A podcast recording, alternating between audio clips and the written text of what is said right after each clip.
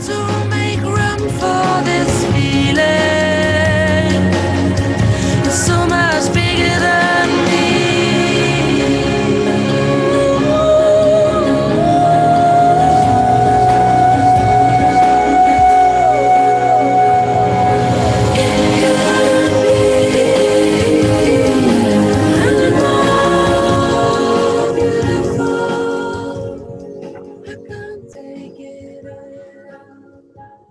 bienvenidos a la primera emisión de eh, este nuevo podcast en el que estamos trabajando en esta ocasión con uno de mis más grandes queridos amigos que se llama Roger Reyes. Este podcast se llama Libro Cristiano y a partir de hoy vamos a estar eh, hablando un poco sobre cómo se expresa la fe eh, desde las letras en el mundo cristiano.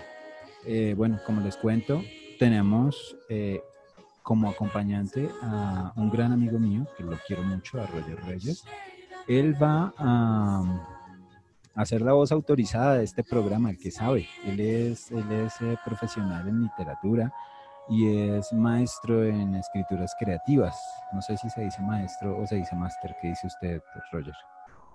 Pues maestro en correcto uso del español. Sí, señor, maestro en escrituras creativas. Y con él vamos a estar hablando sobre literatura. Yo creo que la primera persona que alguna vez me planteó eh, la pregunta acerca de, de qué era lo que se estaba produciendo literariamente en el, en el ámbito cristiano fue Roger, ¿no? recuerdo que hace mucho tiempo me dijo, oiga, no, solo están saliendo libros de autoayuda. Y yo como, no, no me había preguntado eso nunca antes, me lo pregunté y que ahí quedé con esa pregunta clavada. Eh, ¿Cómo llegó usted a esa conclusión hace mucho tiempo? Bueno, siendo un estudiante de la Universidad Nacional de Colombia en estudios literarios, eh, comenzamos precisamente a preguntarnos en los primeros semestres qué es la literatura. Una pregunta fundamental para partir de eh, a estudiar algo, ¿no? ¿Qué es esto? Empecemos por ahí. Y lo interesante es que comencé a ver qué era literatura y en todos los congresos, eh, pues, temáticos, cristianos en los que estuviera, siempre el presentador o el animador decía, a la salida encuentran toda la literatura cristiana y ustedes necesitan, ¿sí? toda la literatura cristiana. Entonces uno se iba para allá a ver dónde estaba la literatura cristiana. Entonces salía algo así como, ¿cómo vencer la tentación? Siete pasos para ser un buen líder. Eh, nueve claves del éxito. Bueno, qué sé yo. Yo por eso le decía a Rafa en su momento, estos son temas de autoayuda o de formación, pero en realidad no es literatura. No es literatura cristiana porque la literatura eh, se conoce como eh, el acervo cultural, ¿cierto? Estético de un pueblo, por ejemplo, que se manifiesta en creaciones, ¿cierto? Eh, tales como mitos, leyendas, cuentos, relatos, poesía, etcétera, ¿cierto? Que es muy diferente a otro tipo de textos, ¿cierto? Entonces, los textos o el material literario eh, es básicamente de carácter estético, ¿sí? Es lo que es la diferencia de, los textos. Por eso yo decía, es mentira, hay, tal vez a la salida de los congresos hay bibliografía, ¿sí? Cristiana, es decir, libros cristianos. Eh, una colección de esto, pero no hay como tal literatura. Literatura tendría que ser novelas, cuentos, poemas, ¿cierto? Expresiones estéticas desde la cosmovisión cristiana. Eso sí era entonces lo que uno encontraría a la salida como literatura cristiana. Bueno, y con el curso del tiempo yo me imagino que ya después de, pasados unos años en, la carrera usted ya empezó a descubrir más literatura cristiana, ¿no? O sea, literatura, literatura, pues. Claro, pues me puse a, a investigar por ese lado, porque, bueno, sucedió algo y es que eh, yo tenía un profesor en el Instituto San Bernardo de la Salle eh, llamado Rafael González. Ah, sí, señor. Un completo homónimo, ¿sí? Completo homónimo de mi anfitrión, ¿sí? Por, por ambos lados, ¿no? Doble tocayo. Entonces, él fue el que empezó como a despertar en mí esa, esa vena poética.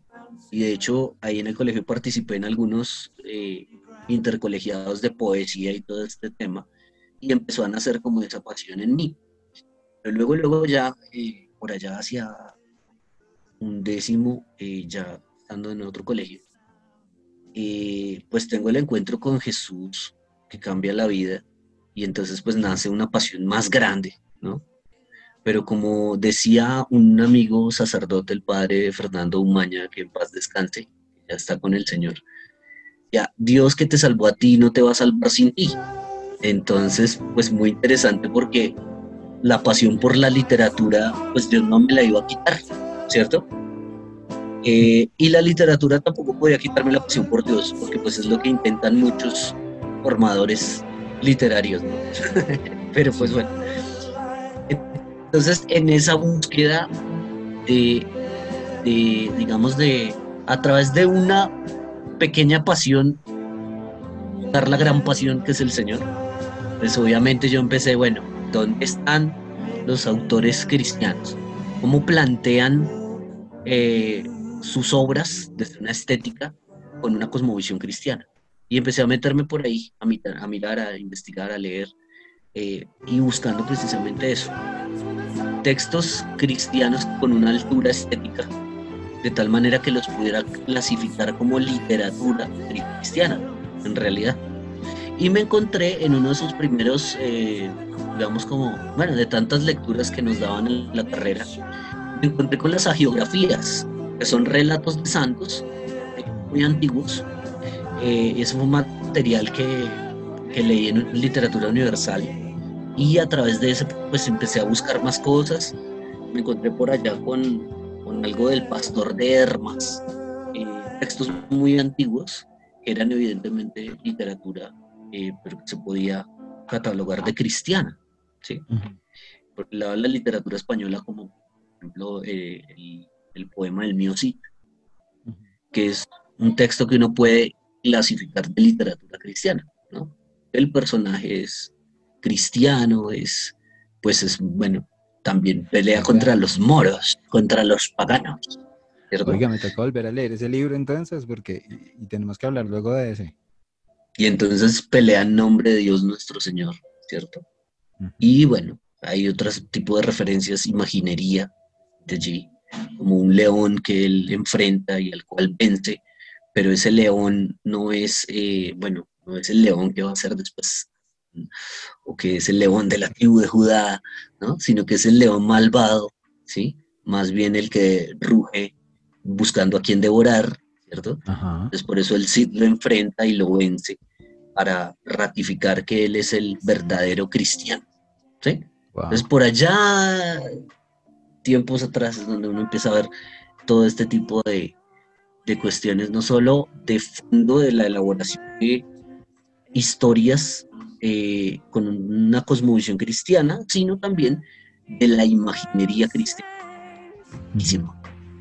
Para crear personajes, mundos, etc. De hecho, casi mucha literatura se puede leer desde la cosmovisión cristiana, aunque esta no sea realmente cristiana de fondo, ni lo piense así. Por ejemplo, un universo establecido como el de Star Wars, ¿sí?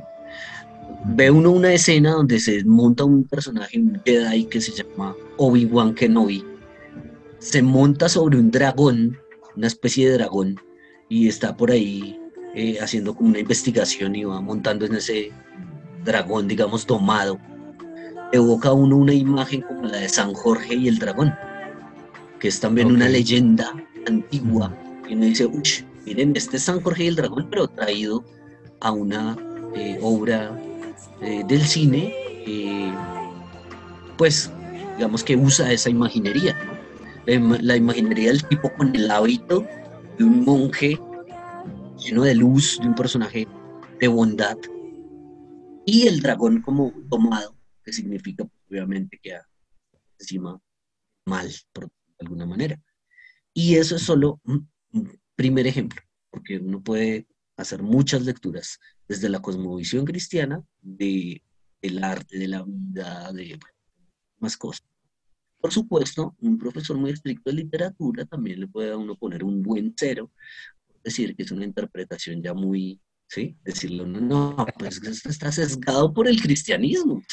¿Qué le hacemos? Si nos ponemos las gafas de Jesús, muy difícil no ver ciertas cosas en las que hay resonancias de él. Vive de Dios. Bueno, Dios el creador resuena en toda su creación. Y nosotros, pues, como subcreadores, lo va a decir Tolkien ahorita en algo que ya, voy a leer. Ya entró ya de una vez en el tema, pues. Subcreador. Nosotros como subcreadores, pues somos a su imagen y semejanza y pues también plasmamos cosas que son a su imagen y semejanza. Es más, hace poco escuché a un cantante que a vos y a mí nos gusta mucho. Se llama Fito Páez. Fito Páez, sí. hizo una canción que se llama Yo vengo a ofrecer mi corazón. Y en una entrevista larga decía, no sé, de repente en un golpe de inspiración, lo que está escribiendo, vi eh, a Jesús, ¿no? Que se sacó el corazón y lo presentaban sus manos. O sea, como que, en comillas, dijo, tuve una visión, ¿sí? Obviamente, esto en términos del mundo, pero dije, vi a un Jesús que se sacó el corazón y lo entregó. Y yo me acuerdo ya en una experiencia carismática, espiritual, que yo vi esto una vez, a través de, de bueno, un sacerdote que en la elevación se mandó las manos como al pecho, bueno, no sé, yo vi que no era ese sacerdote, sino era Jesús, levantaba su corazón y ofrecía su corazón para todos nosotros. En la cena, en la Santa Cena, que, que se comparte. Y entonces, desde allí, eh, pues yo digo como si un artista secular dice yo pude ver un signo como un Jesús, aunque no lo ponga en un contexto ni sagrado ni religioso, una forma de ver el mundo. El cristianismo es una de las formas de ver el mundo. Existe una cosmovisión cristiana. Tanto, no pasa nada si yo digo, puedo ver que ese yo vengo a ofrecer mi corazón, Jesús. Le ofrece su corazón. lo ofrece todo en la cruz, ¿no? Lo ofrece todo en la cruz. ¿Quién dijo que todo está perdido? Yo vengo a ofrecer mi corazón. Oiga, Esa frase, no la lee desde el cristianismo, es total. Y está expresada en una, una canción que no es cristiana.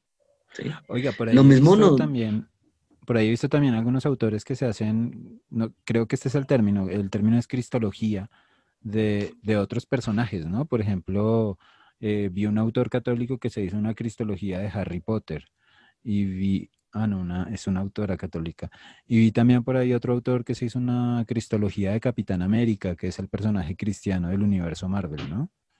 Sí, eh, por ejemplo, en, su diálogo corto con que empiezan a aparecer los héroes, y dice, no, pero se va a ir a meter con esos dioses. Y él dice, para mí solo hay un dios. Y salta del avión.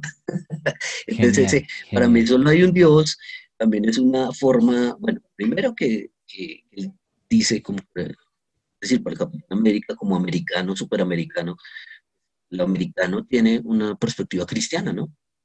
Y entonces, pues para él solo hay un Dios, ya, ya sabemos cuál es, ¿no? Eh, lo mismo que parece por allá, e, esa referencia loca ya, dime a qué amo sirves, ¿no? Por allá en Infinity War, le dice, eh, el Strange le pregunta a, que amo sirve. Si él dice, que se supongo que diga que a Jesús? ¿Sí? En un universo así todo loco como el de Marvel. Pero incluso ese actor varias veces ha dicho que creyente, ¿no? Y ha hecho unas declaraciones muy bonitas. Eh, eh, eh Chris, el, el, que hace de Starlo, él ha hecho varias declaraciones de su cristianismo que han sido muy interesantes, muy, muy bonitas. Si uno busca un poquito va a encontrarlas.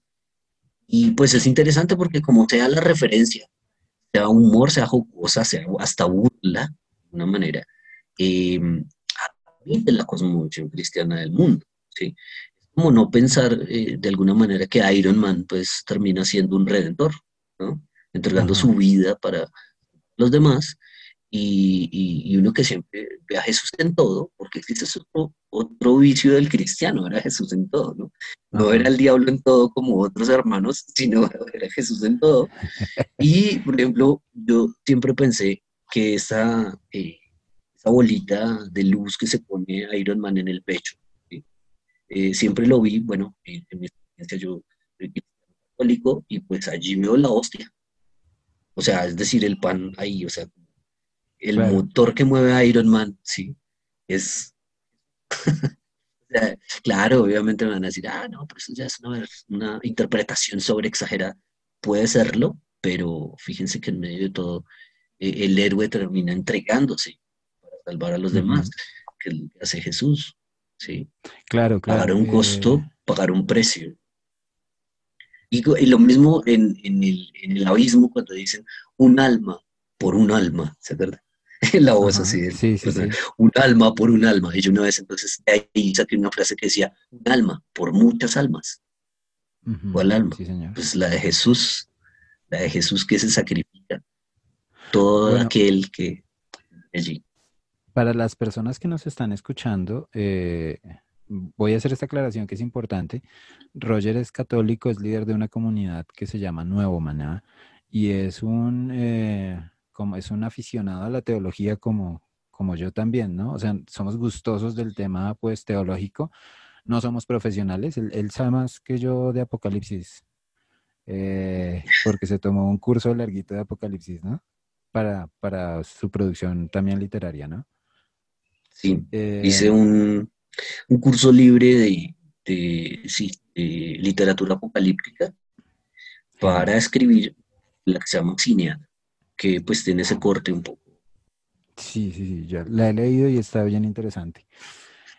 Y eh, bueno, Roger tiene, obviamente viene con su cosmovisión católica, ¿no? La cosmovisión que parte del catolicismo. Yo eh, también estuve en la iglesia católica, pero en la actualidad hago parte de una iglesia cristiana que se llama La Casa, de una iglesia cristiana protestante para que los hermanos católicos no se vayan a sentir de pronto ofendidos, ¿no? Que cuando uno dice una iglesia cristiana y los católicos dicen, nosotros también somos cristianos. Y esa es la verdad. No, y al revés tampoco, ¿no? De pronto yo diga por ahí mis cosas católicas y de pronto los hermanos tampoco se vayan a sentir como, ah, pero Rafa, ¿qué estás haciendo? No. Ajá, sí, sí, sí. nosotros... quiero volver católicos. No, vamos a conversar aquí relajados y la idea es que pues podamos escucharnos y, y, podamos enriquecer, y podamos enriquecer... Eh, digamos, un poquito nuestro acervo cultural y conversar un poquito sobre Dios a partir de, lo que vamos escuchando de, literatura. Eh, me gusta Aparte que vamos a seguir un ejemplo, ¿no, Rafa? Vamos a seguir un ejemplo muy interesante. Eh, porque es eh, Lewis y Tolkien. Tolkien católico, Lewis cristiano. y Lewis escribe un texto hermosísimo que se llama Mero Cristianismo, Ah, donde él mismo en la introducción dice, vamos a sentarlos en una sala común, es decir, todos los cristianos vamos a hablar un momento, luego cada uno va a escoger su habitación favorita.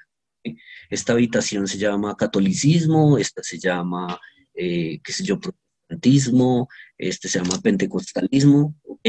Cada uno luego entra a esa habitación como quiera, pero vamos a, esta sala común, vamos a hablar de lo que nos une. Genial. Pienso que... Ese, libro es un recomendadísimo para las personas que nos están escuchando.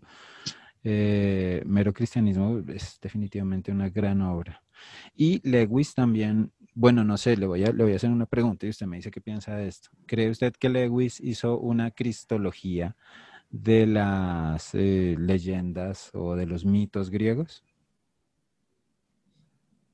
Claro que, por supuesto. Claro que por supuesto que sí.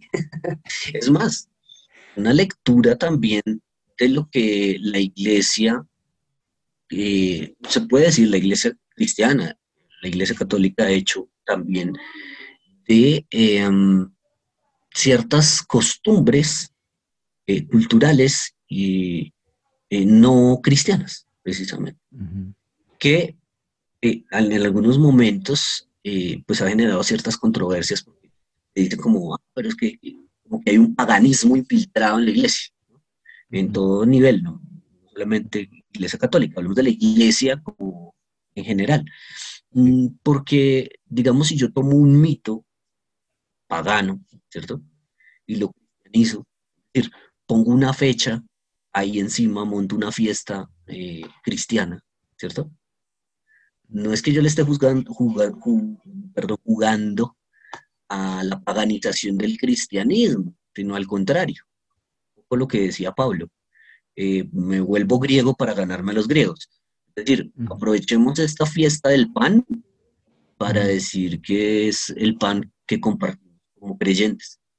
Eh, y así sucesivamente. Entonces creo que lo que hace Lewis también es coger esa mitología.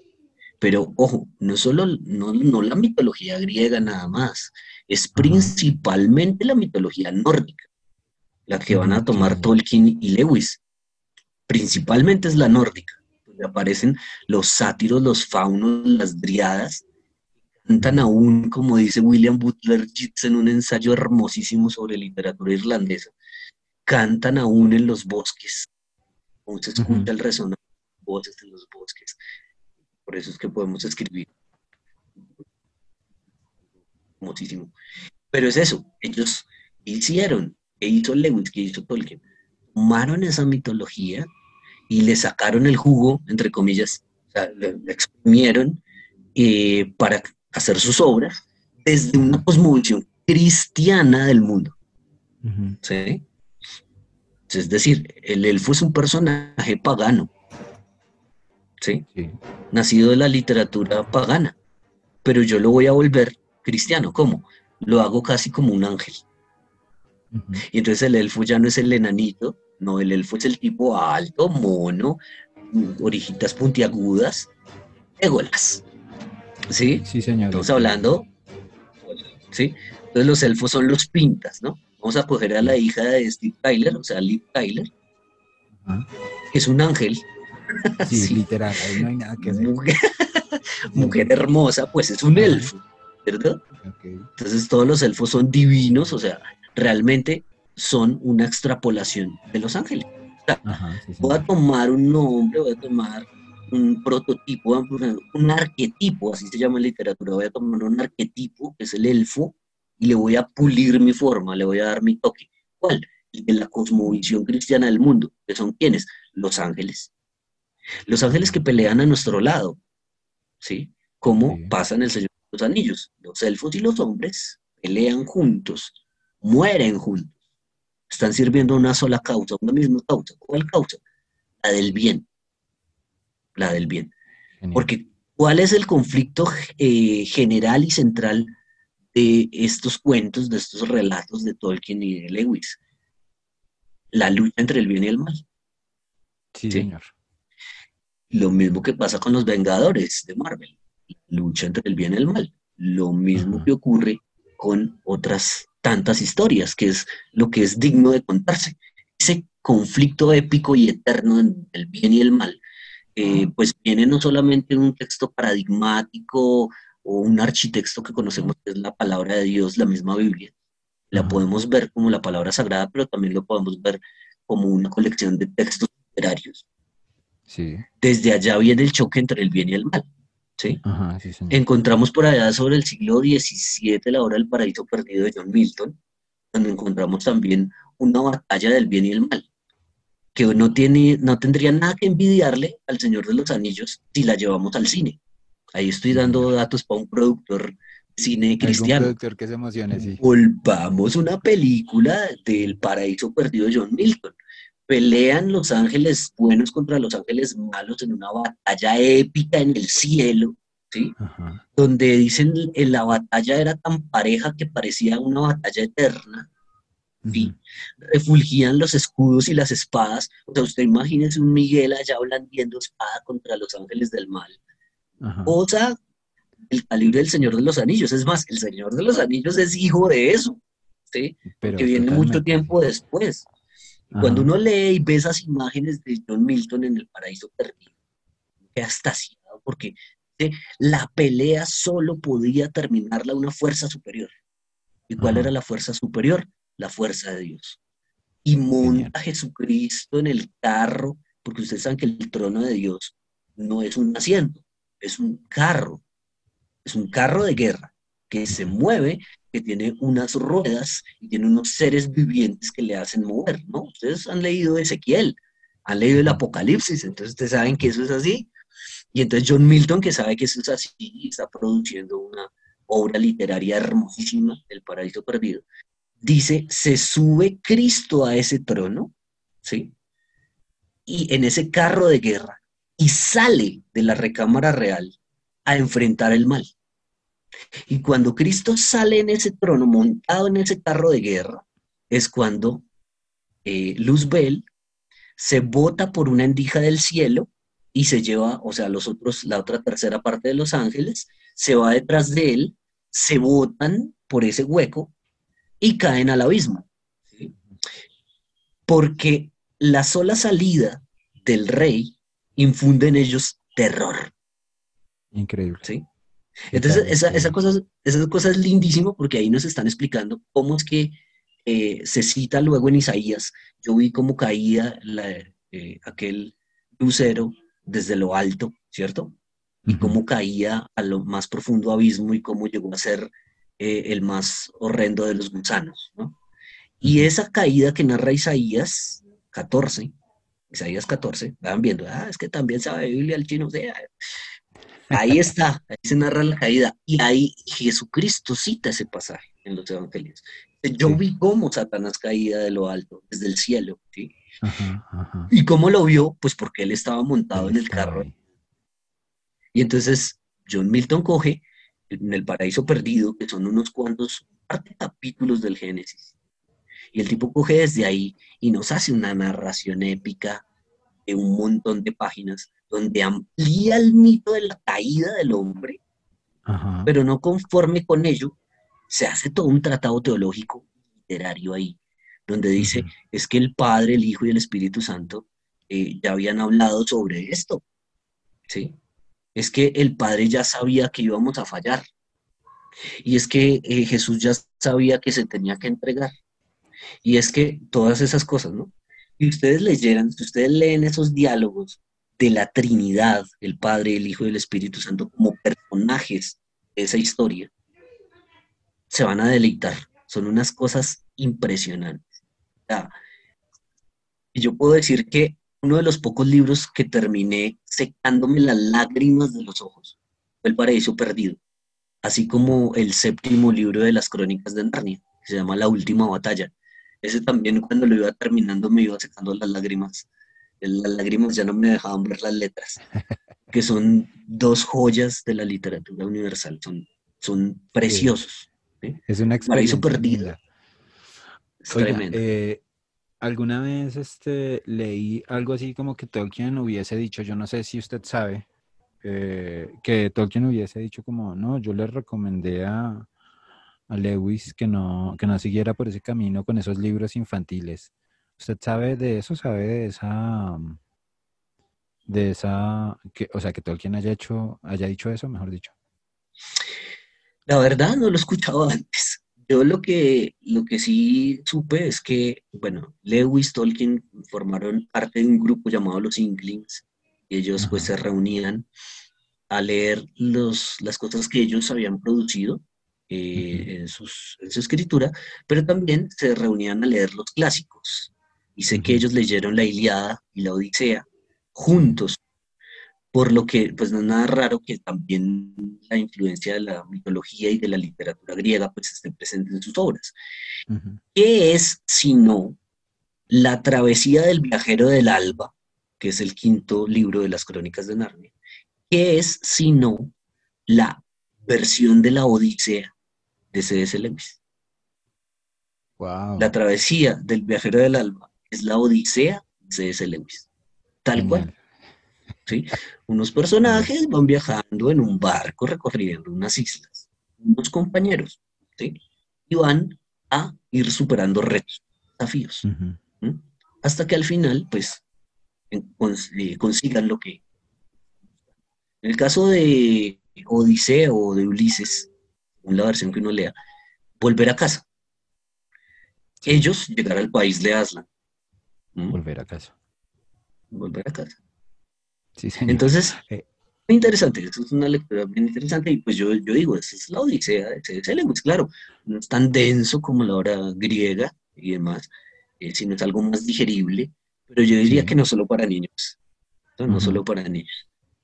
Eh, y bueno, la, la influencia entre los dos, ¿no? Eran amigos así como vos y yo. Y se leían y se criticaban y tuvieron algunas discusiones también.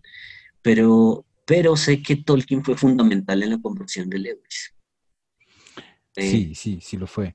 Eh, ya que estaba mencionando ahorita la, la, travesía del viajero del alba, eh, estaba pensando en que em, hay mucha gente a la que literalmente le incomodan, incomodan es poquito, le molestan mucho, eh, le molesta mucho la presencia, por ejemplo, de Baco en el segundo libro de las crónicas de Narnia, bueno, en, El Príncipe Caspian más bien, eh, le incomoda la idea de que haya un dragón en la, en la travesía del viajero del alba. Eh, le molesta que esté Papá Noel bueno, no Papá Noel, Santa Claus. Pero sí Santa Claus. San Nicolás. San Nicolás, sí, señor. En, este. En, El León, la Bruja y El Ropero. Eh, usted que estudió un poquito más a Tolkien y a Lewis, ¿cómo, cómo, cómo, cómo vio que eh, ellos llegaran a, a, la idea de, de, de involucrar este tipo de personajes eh, fantásticos y mitológicos en, sus obras? Bueno, la pregunta me remonta a otras cosas, porque es como, es como el escritor aprovecha todo y lo... Nosotros somos los escritores, a veces somos como zancudos, chupamos aquí, nos interesa y lo tomamos y lo plasmamos allí en nuestro mundo posible, porque eso es la literatura, el planteamiento de mundos posibles.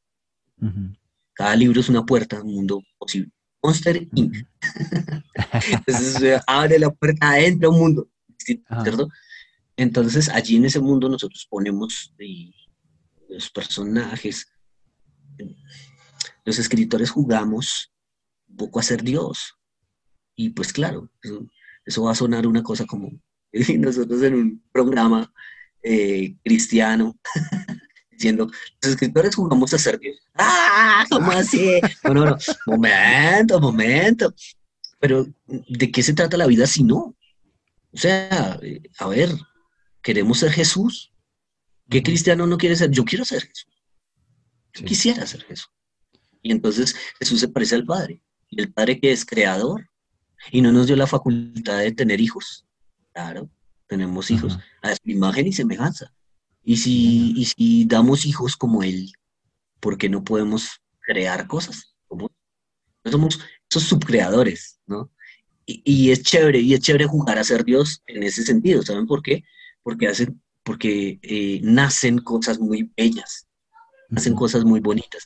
Entonces, por ejemplo, mm, a ver, Tolkien nos decía algo y es que el mundo de fantasía, es decir, el mundo, eh, no sé, el mundo de la literatura, de alguna manera, eh, ya está creado, existe, está ahí. Nosotros lo visitamos de, cuando en vez. Entonces dice estas palabras. Oído porque no es, no todos son pajaritos cantando y qué lindo. No, no.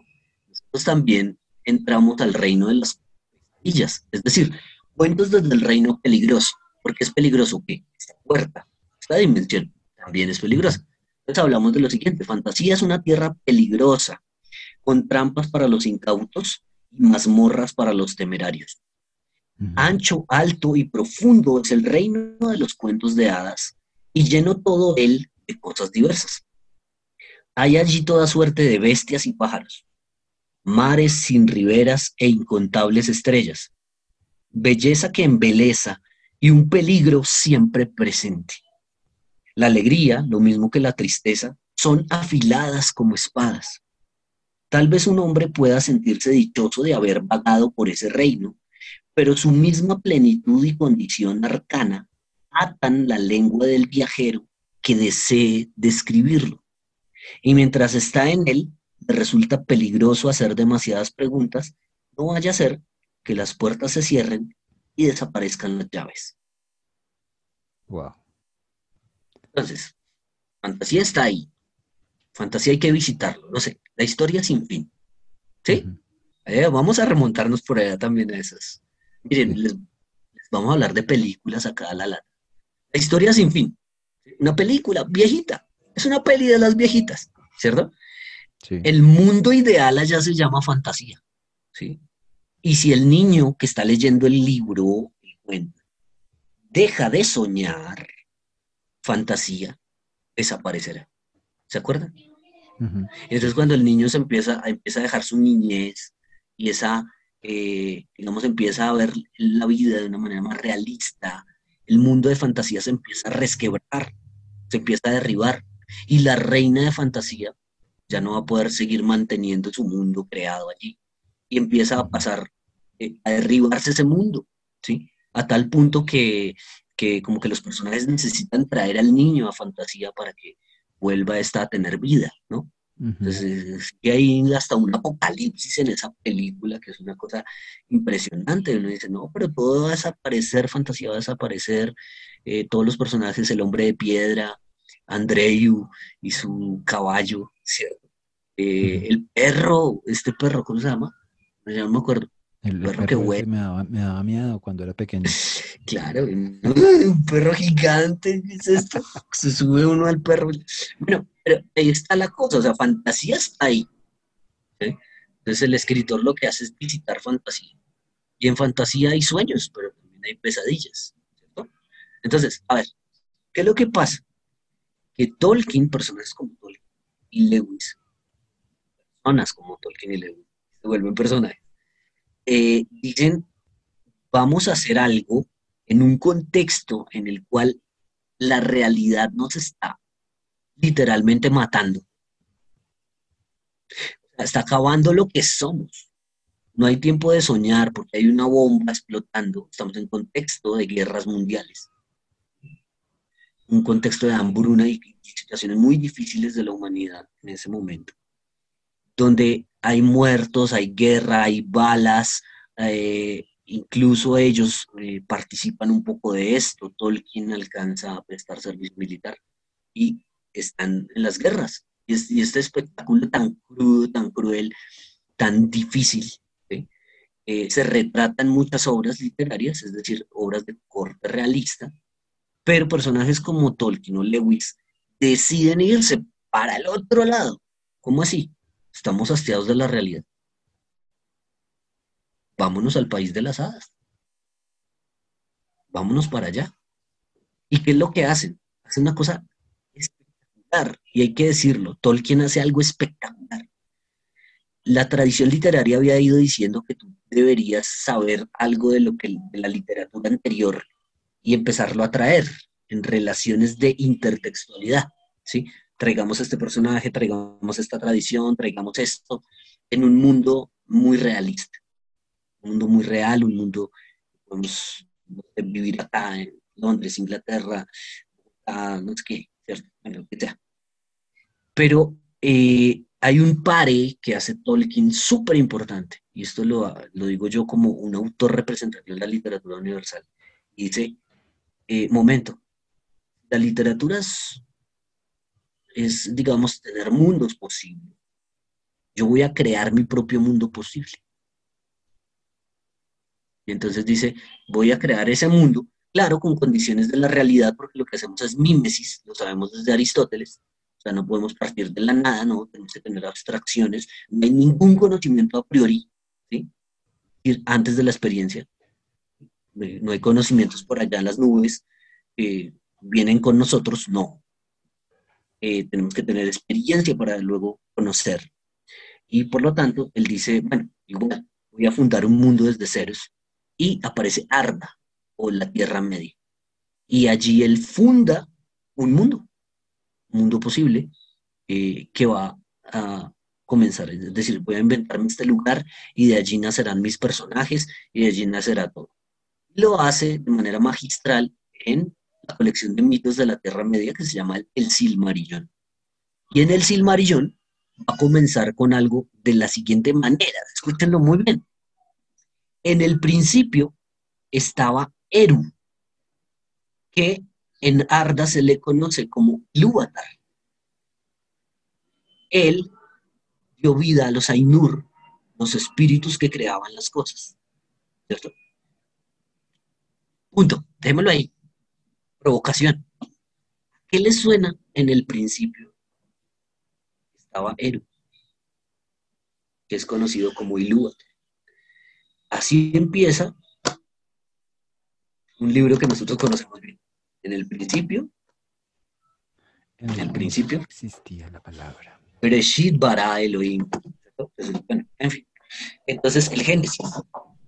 ¿Qué hace eh, Tolkien? Su propio Génesis de su mundo. Entonces ahí aparece la Tierra Media. Entonces, a través del creador, ese dios ¿cierto? Inspirada en la mitología nórdica, va a aparecer todo su mundo. Van a aparecer los elfos y los hombres y los enanos. Todos estos personajes que habitan la Tierra Media. Así como en nuestra mitología, ¿sí? Aparece un dios que crea, ¿cierto? Que organiza el caos y luego eh, empieza a crear en estos ciclos de tiempo, que son los siete días, ¿no? Eh, en fin. Entonces, ¿Qué pasa? Pues estamos hablando de Tolkien, ¿cierto? Estamos hablando que, él crea su Tierra Media, eh, que es llamada al principio Arda, en los mitos y la colección de mitos y leyendas de Tolkien, que es el Silmarillón, que es un gran texto. Eh, y después se va a seguir desarrollando todo lo demás, entonces ya va a entrar el Hobbit, ya va a entrar el Señor de los Anillos, todo esto. Eh, que va por edades, ¿no? La primera edad, la segunda edad, la tercera edad. Ese también una cronología establece un mapa. El tipo se dibuja el mapa de su tierra media. O sea, está jugando a ser Dios. A ser un Dios, un diosecillo de su mundo, ¿no? Pero súper divertido porque ahí se ve nuestra semejanza con el Creador. ¿Sí? Y en ese, en ese mundo también tiene su escala de valores y sus cosas que son obviamente cristianas. ¿no? Em, pero bueno, ya que Rafa dijo, no, vamos a hablar es de Lewis y Lewis y Lewis Lewis hace lo mismo. Lewis, lo, hace, Lewis sí lo hace jugando, jugando, ¿no? O sea, de niño. Bueno, allá empieza, ¿no? Se supone que los relatos de, Lewis son un poco más para niños, ¿no? Eso es lo que hace en las crónicas de Narnia. Eh, pero bueno, que es, o sea, la literatura universal no tiene edad tampoco. Lewis logra esto, como lo logró Anton de Exupéry en El Principito. ¿Quién me dice que El Principito es un, relato para niños? O sea, no. no es un amigo mío hizo su tesis eh, para graduarse de la universidad con El Principito. Porque es que en El Principito hay todo, o sea, eso es otra cosa increíble. Hay hasta un cordero, ¿sí? O sea, que uno dice, oh, pero ¿cómo así? el cordero no se ve, no está dentro de la caja. Bueno, en todos esos juegos que hay allí. Y una serpiente. Y la serpiente es la que se lleva al principito. O sea, esa cosa es tremenda. Y una serpiente entonces te molestará el talón, pero tú le aplastarás la cabeza. Sí, o sea, a ver, como dice el Capitán Americano, entendí la referencia. Bueno, es decir, hay unas alusiones allí muy importantes. Entonces es lo mismo. Eh, Lewis también tiene, pues obviamente, unas abstracciones. Entonces, en el primer libro, El Camino del Mago, vamos a encontrar un león creando Narnia. Y a medida que va cantando van apareciendo todas las cosas. Entonces, todas las cosas se hicieron a través de qué? De la palabra. En el principio estaba aquel que es la palabra, y aquel que es la palabra estaba con Dios, era Dios, y ninguna cosa se hizo sin ella, sin qué, sin la palabra. ¿Por qué? Porque enlázalo con el Génesis. Oh Dios, hágase la luz, y la luz apareció. Dios nos creó a través de su palabra. Entonces, lo mismo pasa el león maravilloso que aparece caminando sobre el espacio vacío, sobre un negro de la nada. Y y entonces empieza a fundar Narnia. Cantando y a través del canto van apareciendo los árboles, las montañas, los animales. Hay totalmente una, mm, una lectura y una apuesta creativa desde un mundo nuevo, eh, desde una cosmovisión cristiana. Es lo que presenta Lewis en ese primer libro, eh, donde unos personajes llegan allá por accidente y llegan también con otra personaje ya perverso que es Hadis, eh, y cuando aparecen ahí es cuando se encuentran con Aslan y Aslan está cantando y creando Narnia a la par que ellos están allí por accidente. Y entonces la bruja que viene de Londres agarró de un farol. Cuando la bruja le tira el farol a la cabeza al león porque le resulta molesto, resulta chocante. Y cuando le bota a la cabeza el farol al león, pues resulta que el farol pues, no se clava ni nada, sino que se detiene un momento y cae al suelo y queda sembrado en Narnia. De ahí viene el famoso farol que luego vamos a ver que es donde se encuentran Lucy y el señor Tumnus ahí, sí. Por eso quedó ese farol ahí. Ese farol es un, farol que viene de Londres, que arrancó Hadis de su ira, eh, y que se transportó por unos anillos mágicos a ese mundo de Narnia. por los anillos mágicos de un, de un mago, pues, como de artes oscuras, ¿no? Eso es lo que como que nos muestra eh, Lewis. Sí, es un tipo que está neciando con cosas mágicas. Ajá. Si se quiere, sobrenaturales. Es más. Sí. Es más, aquí es donde todos, todos los cristianos nos rasgamos las vestiduras. ¡Ah, cómo así! Un tipo haciendo artes oscuras resulta en el mundo de alguien que es Dios creando el mundo. Un momento. Algo suena raro ahí. A ver, a ver, la literatura es eh, donde todo es posible, ¿sí? Eh, es algo tan lindo que eh, allí todo es posible, todo es posible. Em, hasta ese viaje loco, viaje loco entre mundos. A, ver, la cosa aquí es que a veces tú haciendo, Dios cabe en todas partes, eso es lo que nos toca sacarnos de la cabeza. Una anécdota para que no te asusten con lo de el tipo haciendo magias oscuras y de pronto aparece Dios ahí en la mitad. Mm, una cosa porque de pronto digan, no, pero ¿cómo si? Dios se manifiesta también en eso. Lo que sea oscuro. Entonces imagínese usted a mi esposa, antes de conocerme, metida por allá en un bar gay, tomando cerveza y licores y demás con una amiga, eh, y de repente en medio de la pista un sujeto, el joven, vestido de blanco, atravesó toda la pista y se paró al frente de ella y le dijo mirándole a los ojos, tú no perteneces a este lugar. Fue la última vez que mi esposa fue a un lugar de esos. y desde allí comenzó su proceso de conversión. Entonces uno dice, hey, en lo más oscuro allá brilla Dios, ¿cierto? Sí, y es lo que... eso, sino que, que, pues no sé si, si, este, si estará de acuerdo conmigo, ahí está como también el planteamiento de que acercarse a lo espiritual es, acercarse al, a lo espiritual es de alguna manera también acercarse a Dios, es decir, como eh, si existe esto espiritual, entonces existe algo que, que, que, no sé, que produce, que crea, que genera esto espiritual. Sí, me, me acuerdo de un poco de de una señora que usted conoce bien, que usted y yo conocemos bien, que se llama Glorita de Bravo, que conoció a Dios eh, por estar neciando con, con, José Gregorio Hernández. Empezó, se metió por allá esas vainas. Ojo, no imiten estos ejemplos, no. Pero ella se metió por allá y empezó a sentir que había algo sobrenatural. O sea, ella dijo, oiga, como que ahí sí hay alguna cosa sobrenatural y finalmente pues ya se reencauzó en su proceso y, pues ya tuvo su encuentro con Cristo, ¿no? Pero esa cosa aparentemente oscura la llevó pues a encontrar la luz. Entonces eh, es interesante, bueno, un poquito eso. Entonces, este personaje medio sombrío, eh, medio tramposo, eh, moralmente incorrecto que es el tío Andrew. Es el que empieza a posibilitar los viajes a Narco, ¿sí? porque encuentra unos anillos, transporte, eh, digamos, el, los objetos luminosos que llevan a otros mundos. Entonces, cuando las personas ponen estos anillos, aparecen en un espacio de portales donde pueden escoger a qué mundo entrar. ¿sí?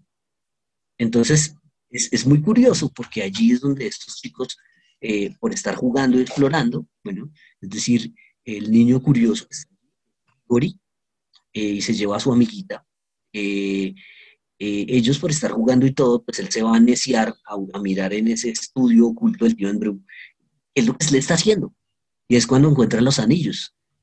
Ponen los anillos, esos dos niños, resultan en ese sitio entre mundos, ¿sí?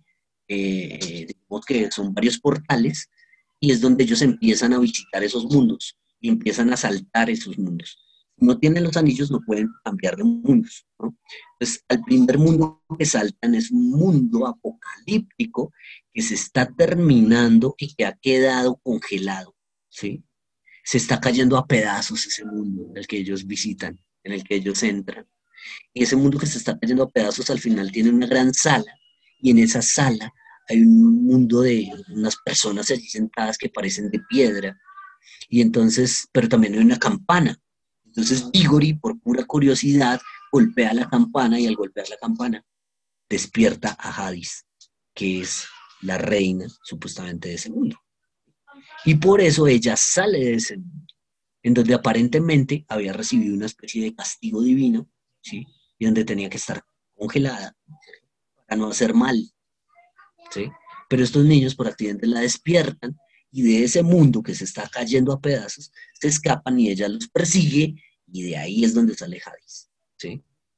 Entonces, después vamos a ver el desarrollo de estos. Eso, sí, sí, sí.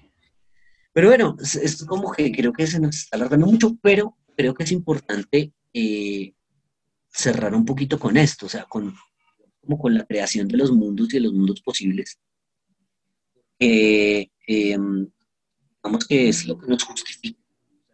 Hablar desde eh, esa especie de, de, creadores o de subcreadores, que va a llamar Tolkien, para que hablemos de todas las digamos, la cosmovisión cristiana que tienen estos autores que plantean textos realmente literarios, ¿cierto?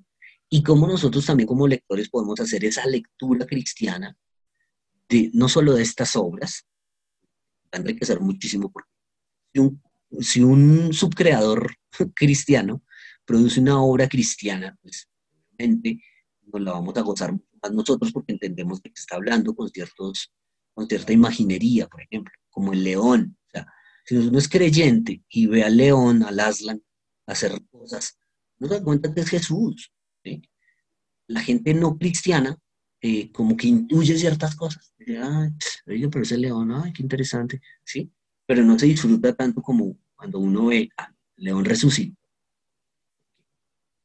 Es porque es Jesús. La muerte da marcha atrás. A Jesús, el león de la tribu de Judá, o sea, Lewis es muy explícito en esta imagen.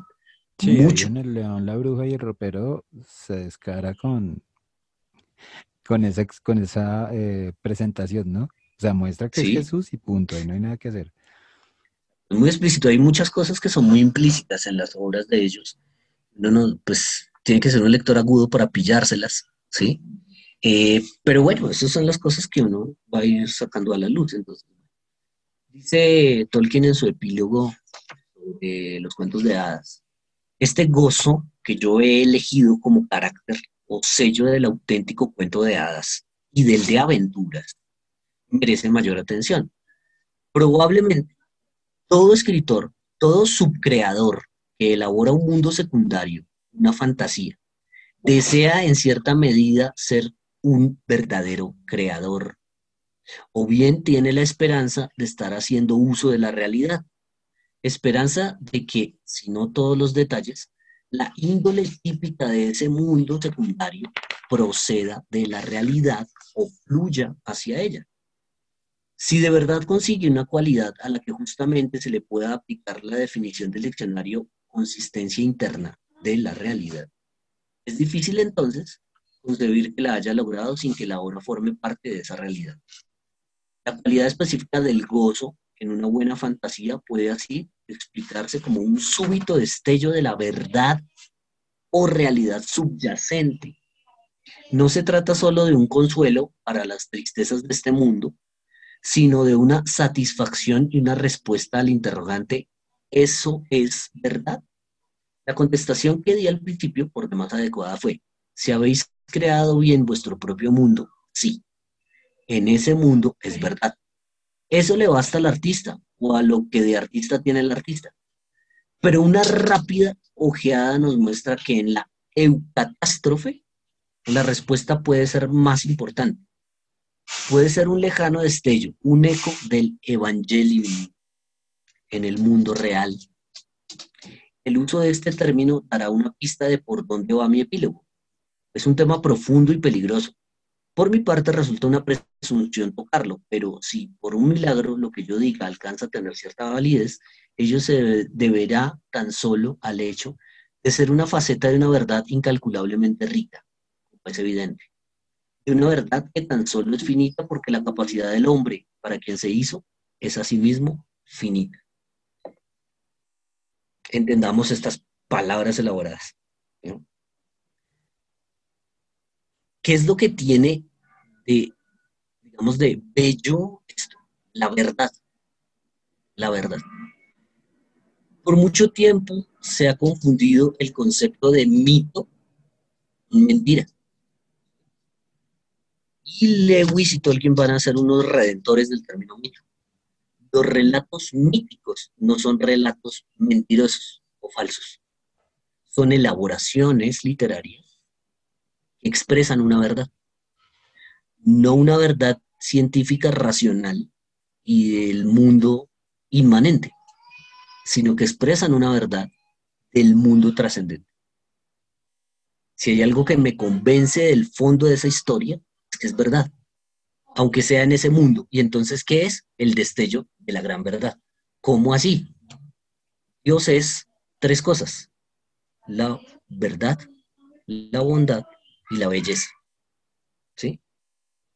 Esos, esos tres son atributos divinos. Por lo tanto, si nosotros buscamos la belleza o plasmamos la belleza, si buscamos la belleza, la real belleza, la absoluta belleza, estamos buscando a Dios. Si la plasmamos, estamos reflejando a Dios. Si buscamos la bondad, estamos buscando a Dios. Si la plasmamos, estamos reflejando a Dios. Y lo mismo pasa con la verdad. Entonces, toda obra eh, realmente bella refleja a Dios. Por eso es que uno dice, eso está muy bello, y no habla de Dios, pero refleja a Dios. Entonces, digamos que esto es lo que está planteando alguien allí, dice, eh, vámonos al mundo de la fantasía, vamos a plantear nuestros mundos posibles eh, y a través de esto, si es lo suficientemente bello, eh, mostraremos a Dios. Dense cuenta, es evangelizar sin el panfleto. Y ese es uno de los objetivos de mi vida como escritor. Porque si yo caigo en el panfleto, no hago algo bello, te vuelve feo. Sí, señor. Entonces, ¿qué tengo que hacer?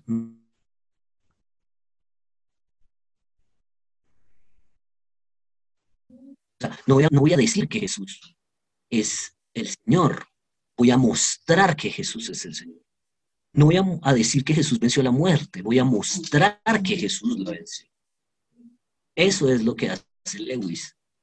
¿Quieres ver a Jesús resucitar? Míralo en el león. ¿Sí? Te lo estoy mostrando. ¿Sí? En mi mundo fantástico, donde Dios también es posible. ¿Sí? Eh, y lo mismo hace Tolkien en su Tierra Media. ¿Quieres ver a Dios creando? Mira a Dios creando. ¿Sí? Los mismos muñequitos de barro, pero entonces ahora vamos a hacer elfos, vamos a hacer enanos, vamos a hacer, no es chévere imaginarse a Dios así, como un niño, inventándose las cosas, a mí me parece genial. Como cuando un niño juega, que como nosotros nos vamos castrando nuestra imaginación. Una de las clases más bonitas y divertidas de la maestría en escrituras creativas fue cuando un profesor nos, dijo, nos invitó a jugar. Dijo, vamos a hacer algo. Eh, ¿Ustedes qué tienen ahí? unos esferos. Jueguen con esos esferos. Y uno, este man, ¿qué le pasa? O sea, madure. Madure, no, es que eso es lo que mata nuestra imaginación. Es que esto no es un esfero, esto es un transbordador espacial. Y me voy a subir acá. Y empezó el tipo a jugar ahí en la clase. Y nosotros, este man. Y al rato, pues ya estábamos todos jugando. fue buenísimo. Así me imagino yo a Dios también. Imaginarse un Dios todo con todo psicorrígido allá haciendo la creación, como vamos a ponerle al colibrí estas alas que se mueven de esta manera. es más bonito imaginarse al Dios haciendo, tomando la arcilla y qué sé yo, haciendo esas cosas, todas bonitas. Entonces, esto es a lo que jugamos los escritores, esto es a lo que juega Tolkien, esto es a lo que juega Lewis, eh, sin querer queriendo. Voy a meterme en los, zapatos de Dios. Sé que no soy Dios, pero voy a jugar a ser Dios. Y de repente, ¡wow! Las obras maravillosas, eh, que es toda la Tierra Media y todo el mundo de Narnia. Más allá de Lewis, también la trilogía la trilogía. Me imagino que tendremos un programa de Perelanda. Me imagino. No, es, de eso hay que hablar. Vendrán. y de la última batalla, que también es un libro. ¿Qué? La última batalla de. Em, el tercer libro de la trilogía cósmica, de esa horrible fortaleza. Esa horrible fortaleza. De ese también hay que hablar y de, cómo jugaron con todo eso. Bueno, pues yo espero que las personas que nos están escuchando eh, hayan, hayan disfrutado realmente esta, esta conversación que tuvimos con Roger, en la que Roger habló todo el tiempo. No mentiras, está, está bien. No, está genial porque la idea es, la idea es esa, ¿no? Que podamos este pues darnos a la meditación lo que sí queremos es que, es que nos, nos cuenten, ¿no? Que nos digan, em, que nos den su opinión, que nos den sus comentarios acerca de este, de este piloto, pues de este primer episodio de, del podcast que queremos hacer para hablar un poco sobre literatura cristiana. Em, cuéntenos, díganos, me parece interesantísimo, quiero escuchar más, quiero participar, quiero, no sé lo que, lo que les salga del corazón eh, decir después de haber escuchado esta, esta conversación que tuvimos con Roger. Roger, gracias por, por, esta, por esta charla y por, por compartirnos tanto. Eh, no, Rafita, gracias también por esta oportunidad de hablar un poco de pues mis dos pasiones más grandes que son obviamente Dios y obviamente la literatura. Genial, eso me fascina. Bueno, pues nada, eh, si les gustó, vamos a tener un segundo capítulo y si no les gustó, pues también lo vamos a tener, así que los esperamos porque de pronto el segundo esté mejor. Un abrazo fuerte para todos, gracias por escucharnos en este podcast que se llama Libro Cristiano.